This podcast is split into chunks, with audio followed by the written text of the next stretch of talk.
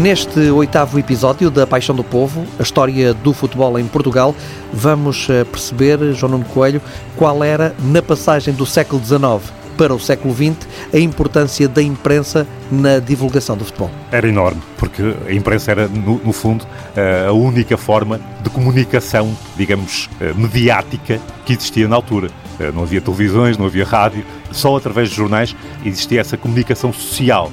E foi muito importante que, nomeadamente, lá está na última década do século XIX, eh, nos principais jornais eh, generalistas, estou a pensar no Diário Ilustrado, na Tarde, que surgissem entusiastas do futebol. Muitos deles também jogadores.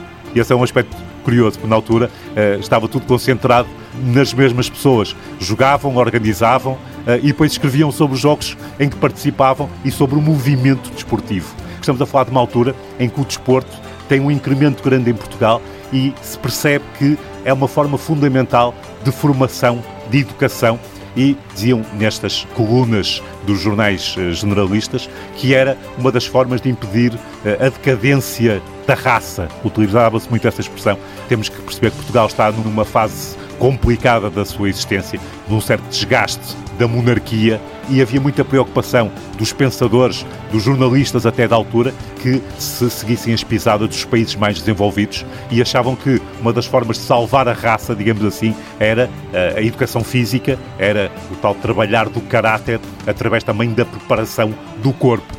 Eh, e, portanto, nesta última década do século XIX surgem as primeiras secções esportivas nos jornais generalistas, mas também o primeiro jornal desportivo, e que curiosamente se chama O Tiro Civil, nascido em maio de 1895, então como órgão dos atiradores civis e caçadores portugueses.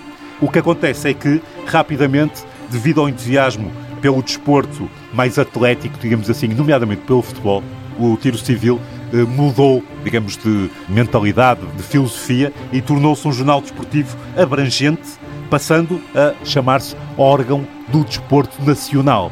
Portanto, começou a acompanhar as modalidades esportivas, incluindo o futebol, e seria muito importante, até em termos organizativos, porque em 1906 seria o Tiro Civil a organizar a primeira competição do futebol português. Mas isso é algo que veremos uh, um pouco mais tarde.